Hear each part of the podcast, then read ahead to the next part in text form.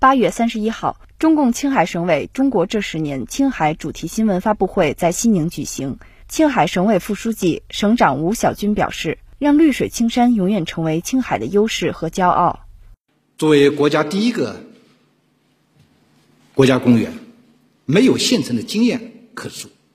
我们不但要建设好、创立好首个国家公园，我们还要为全国。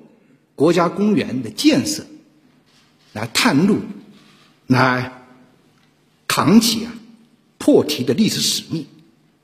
所以，自试点以来，我们持续的推进啊三江源国家公园功能的重组、生态的修复、一体化的管理。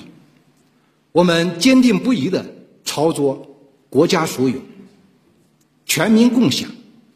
保护第一，世代传承这么一个目标，坚实的迈出我们的步伐，积极探索出一条具有中国特色的国家公园建设管理的新路子。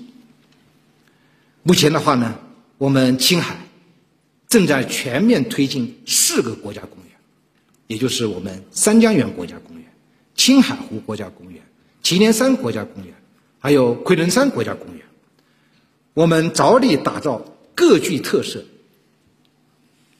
相得益彰的国家公园群，努力在打造以国家公园为主体的自然保护地体系上走在前列，让绿水青山成为青海的永远的骄傲、永远的优势。